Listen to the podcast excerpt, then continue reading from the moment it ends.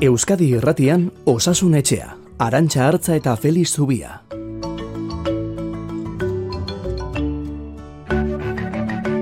Egun ondenoi, eta Igor Martinez de Lezea. Bera, arduratuko da soinuaren gora bera guztiez, eta ea amarrak bitartean, denon artean, eskuartean ditugun gai guzti hauek lantzeko modua daukagun.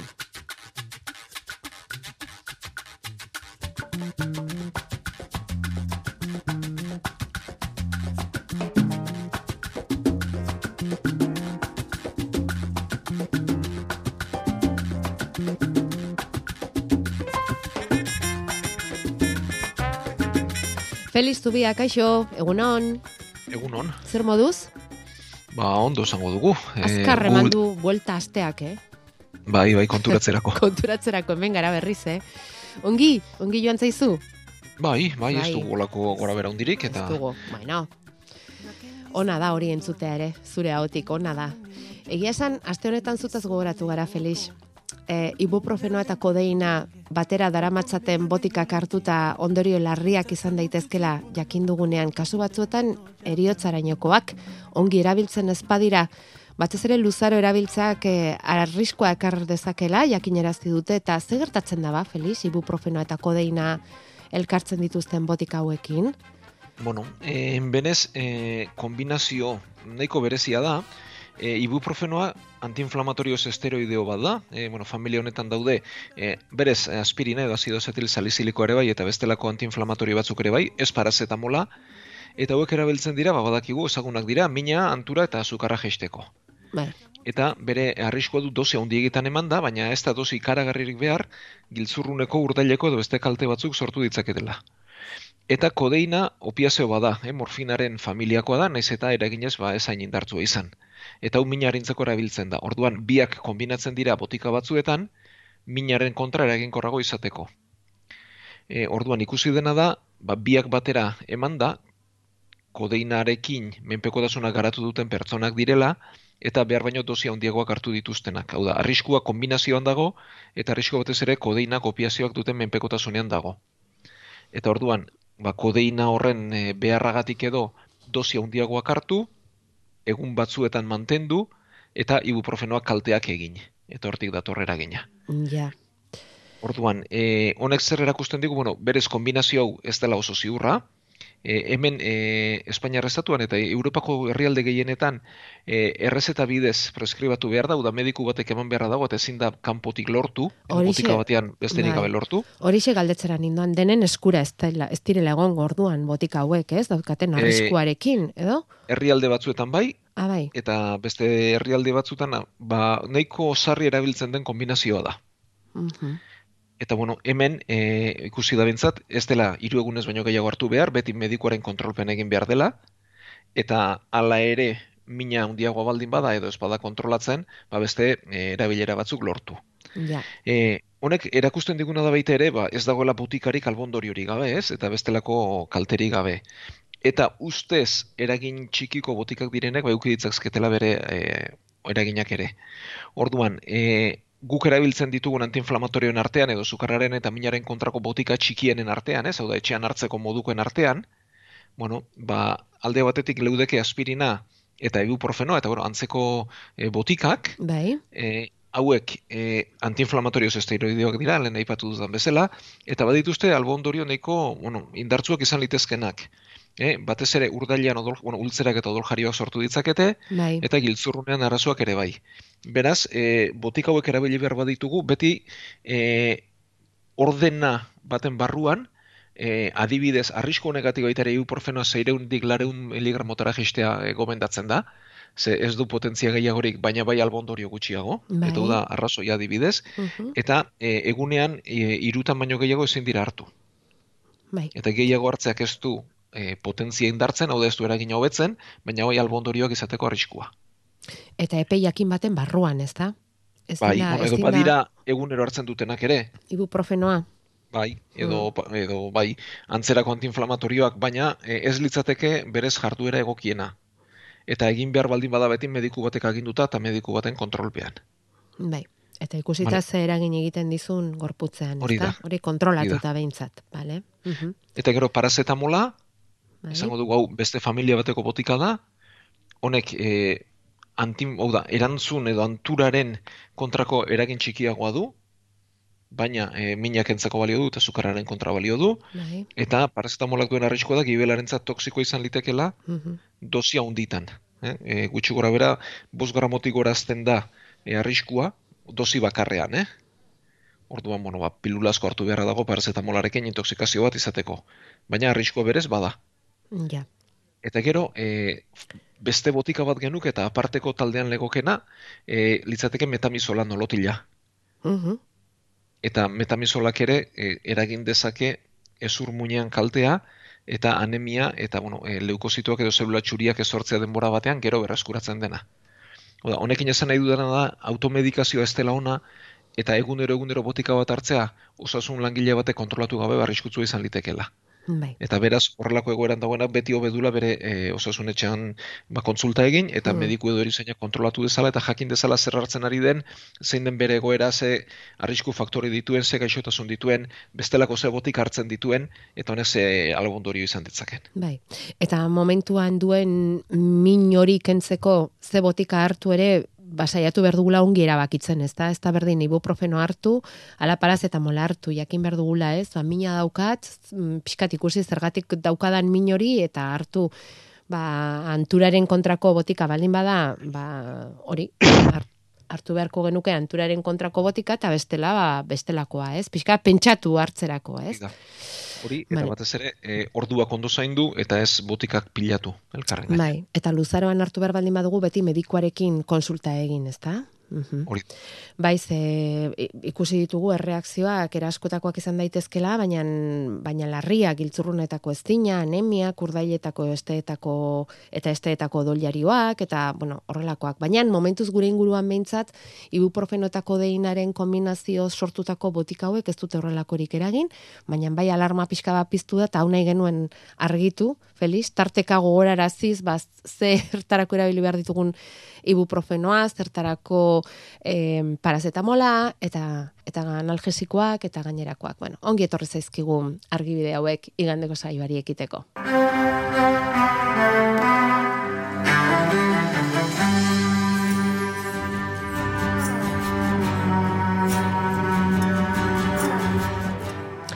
Galdako usan solo ospitaleko zainketa intentsiboen unitateak ziurtagiri bat jaso berri du bertan egiten ari dinen humanizazio saiakera saritzeko.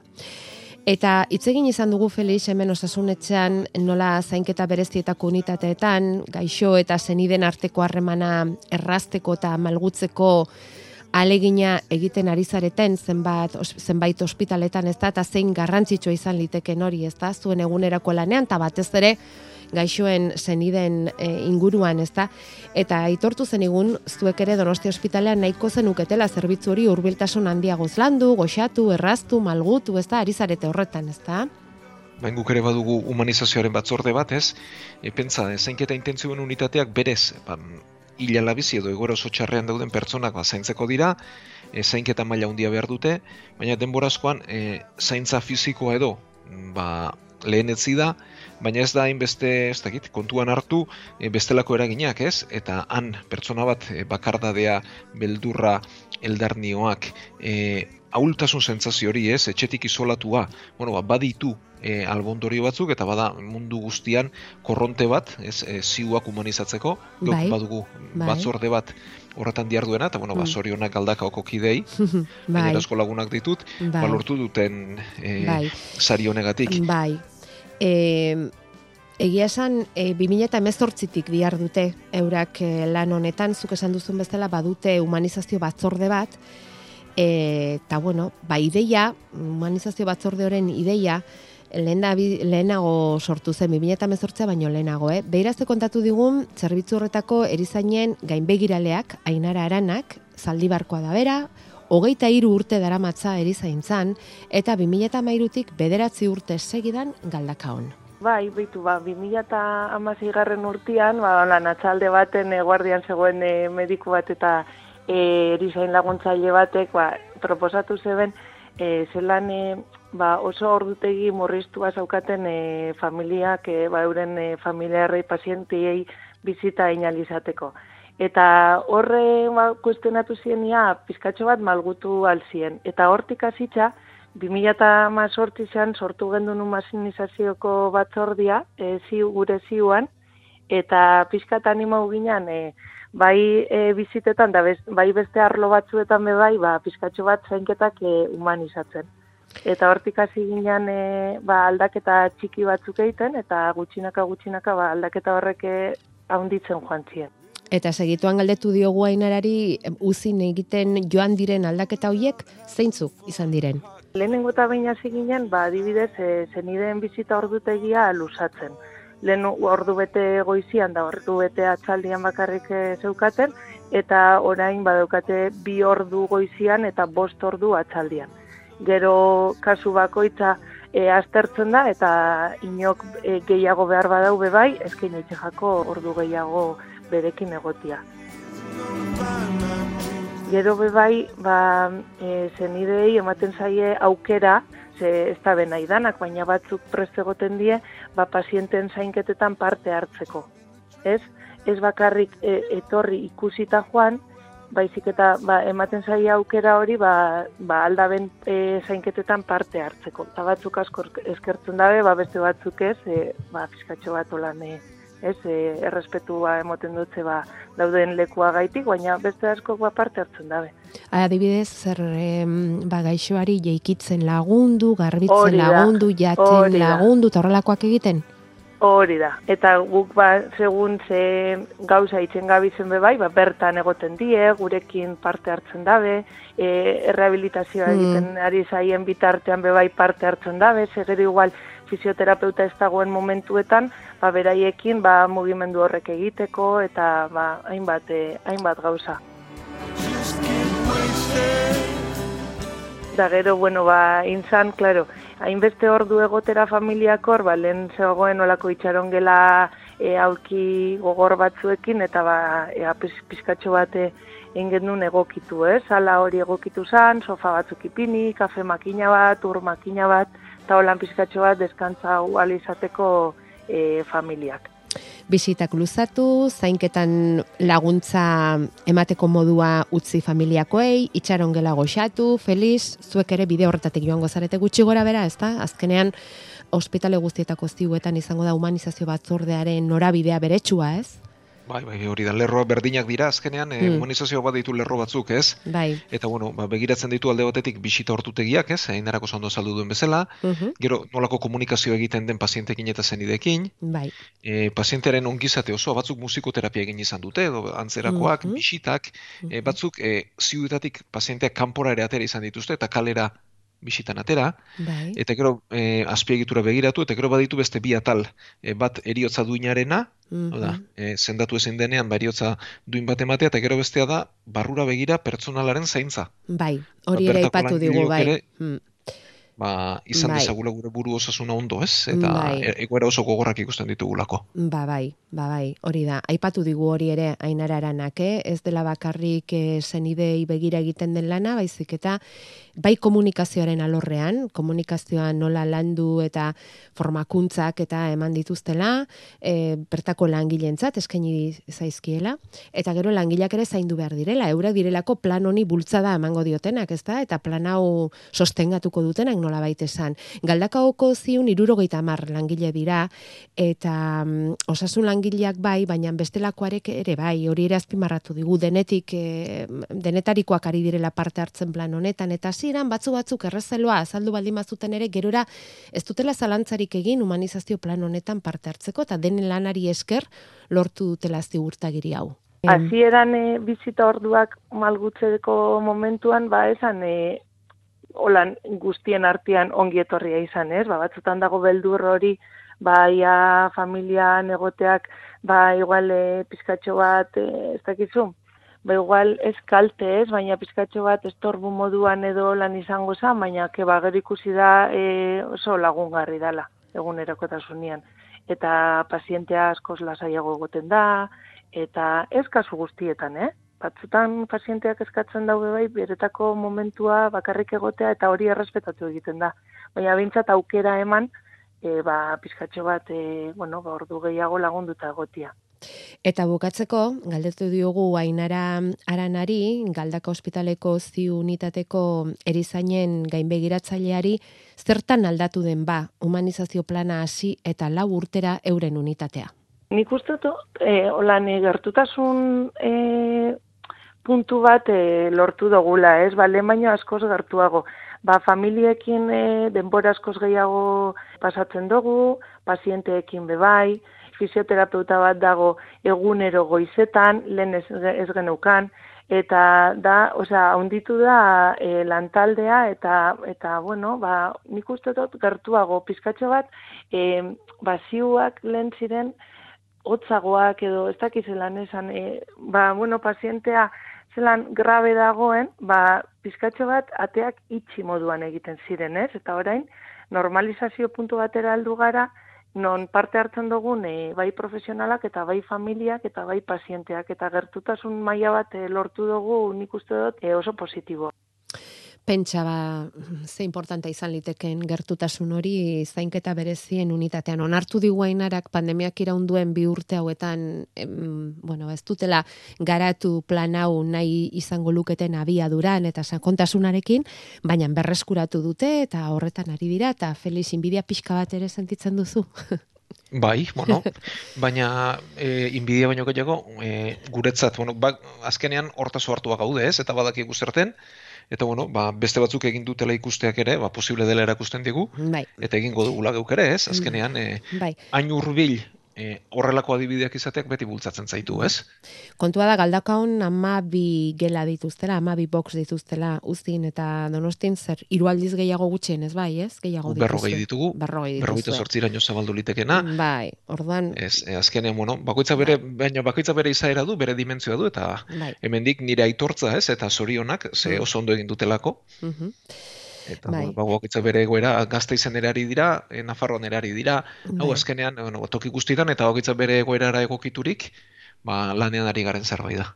E, beste galderatxo bat, fisioterapeutaren gaia aipatu du behin eta berri zainara aranak, Feliz, garrantzi berezia du horrik e, zainketa berezien bai. unitatean?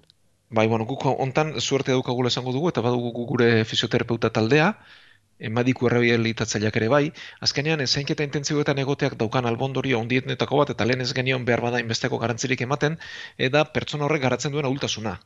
Ez, e, oean geldirik egon beharra dauka, eta bueno, bada ba, zioetan hartutako ahultasuna esaten zaion e, egoera bat, ez, muskuluak galdu egiten dira, muskulu horietara dozen derbioak ere ez erabiltzaren ondorioz ba, lehortu egiten dira, eta guzti horri martxa eman beharra daukagu, ez? Orduan, errehabilitazioaren garrantzia aikaragarria da, ongi izatean ere bai, baina gero ondoren, ba, bizimodu normalera bueltatzeko behar denean ere bai, eta horre bide handia eginda, eta bide handia dukagu egiteko. Bueno, zema gauza, e, kasi ditugun pixkaba gehiago sartu gara mm, zainketa berezien unitate horietan, nola lan egiten duten, eta batez ere etorkizunera begira humanizazio plan horiek nola garatzen ari diren, jakin izan dugu galdaka osanzuloko ospitaleak lortu duen ziurtagiri honi esker.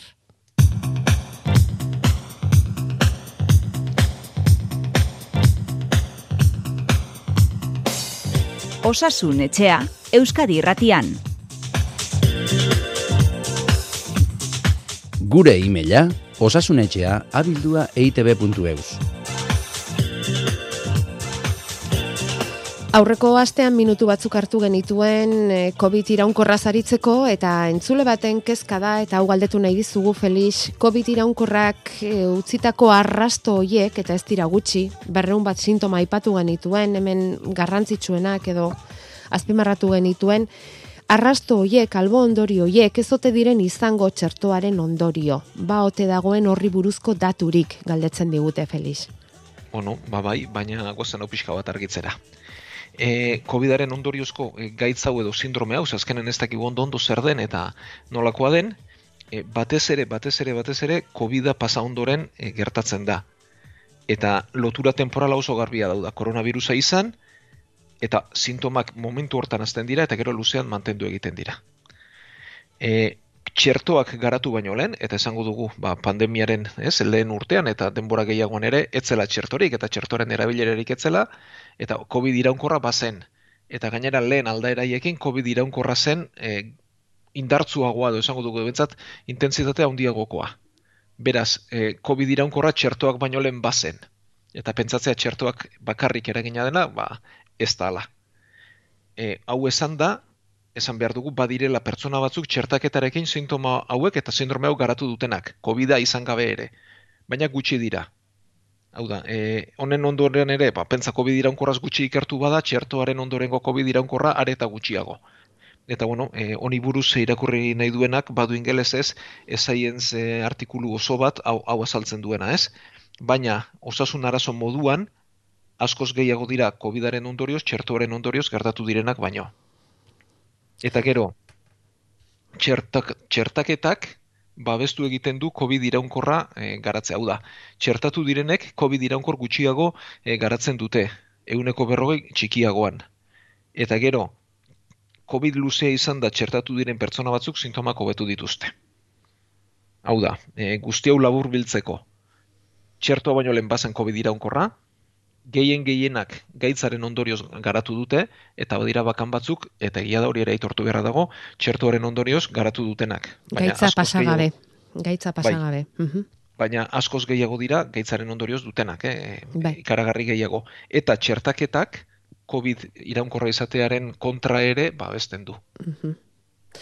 Bueno, hori da momentuz datuak eskuetan ditugula esan dezakeguna.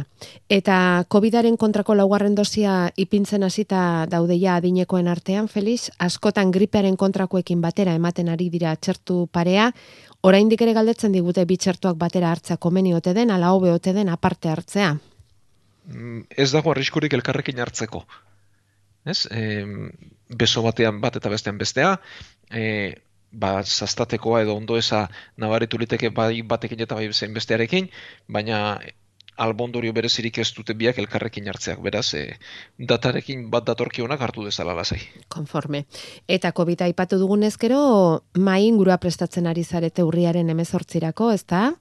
Eta bai, mai, baina, esan. esan behar daukagu ez dela pandemiari lotua.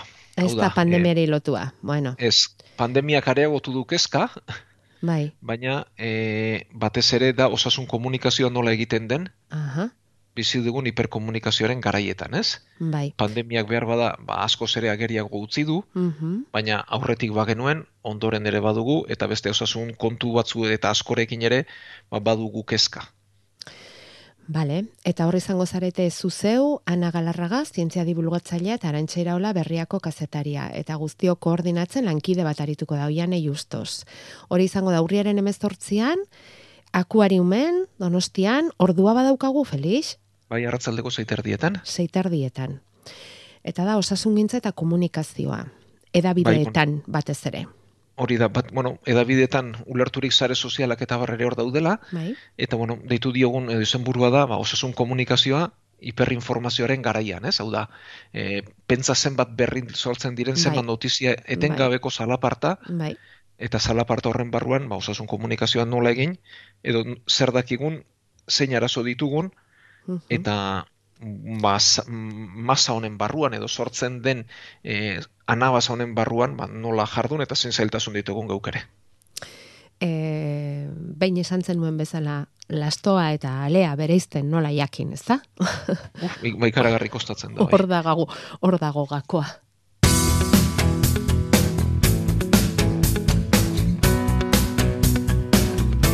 Gure WhatsAppa 6 sortzi sortzi 666 000.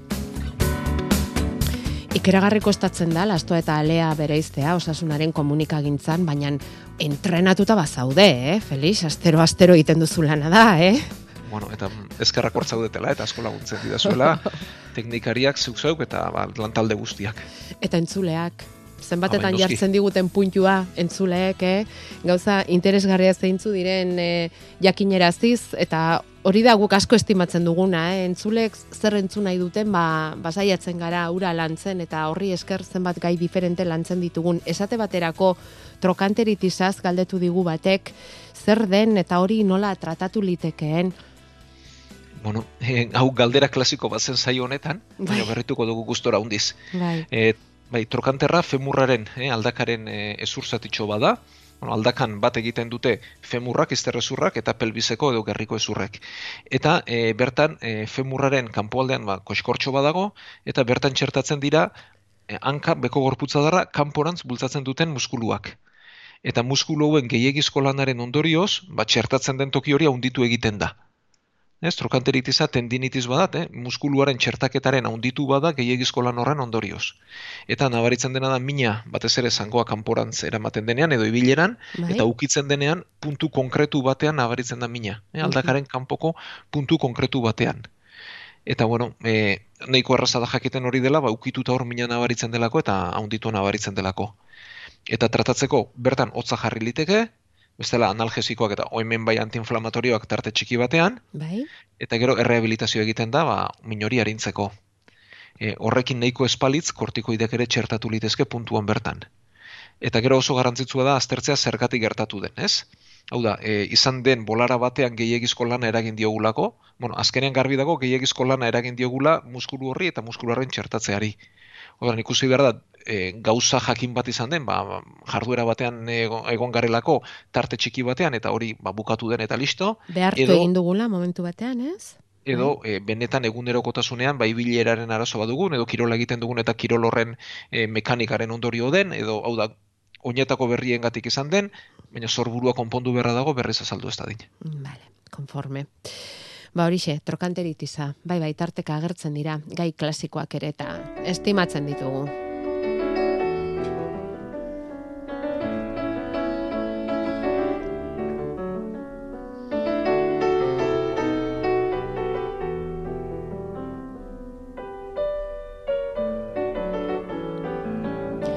Bueno, eta gurtzeko ordua iristen ari zaigu Felix, e, asteak azkar ematen du buelta eta ordu erdia uste dut geroz eta azkarrago pasatzen zaigula, ez dakit zer, zer gertatzen ari zaigun.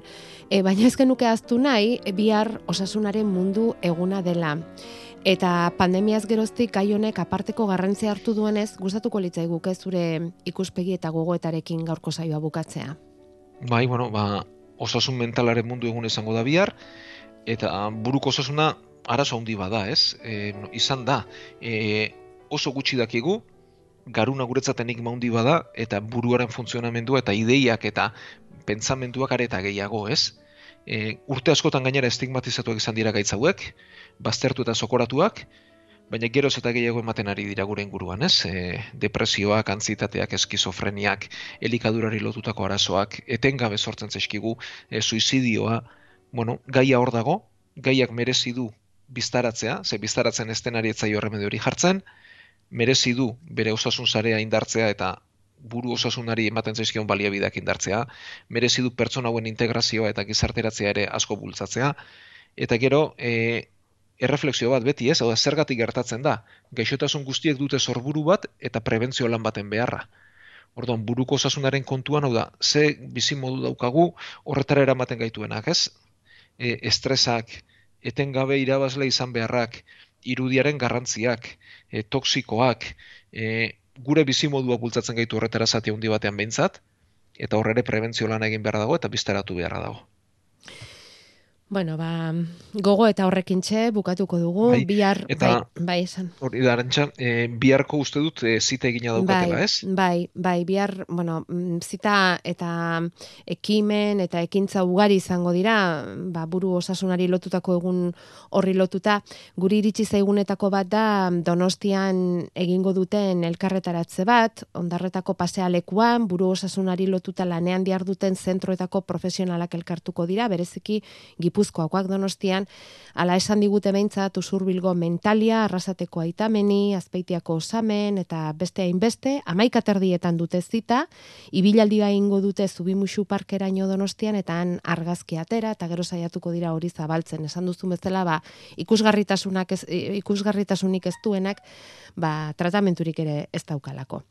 Bueno, ba, hori esan da agurtu egingo gara, datorren asterako estrogenoen gaia mm, landuko dugula aginduta, Felix, eta aurreratuta. Al, Bai, al- menopausian, bai, menopausian, Estrogenoak hartu, ala ez? bai. Ala ez. Hori da galdera. Hori da galdera. Bueno, ba, saiatuko gara gaur zortzi erantzuten, eta orain albistegietako lankide utziko diegu tokia. Aste hona pasadenok baita zuk ere, Felix. Ba, eskerrik asko eta mila esker batez ere entzuleoi, ba, gurekin parte hartzeagatik.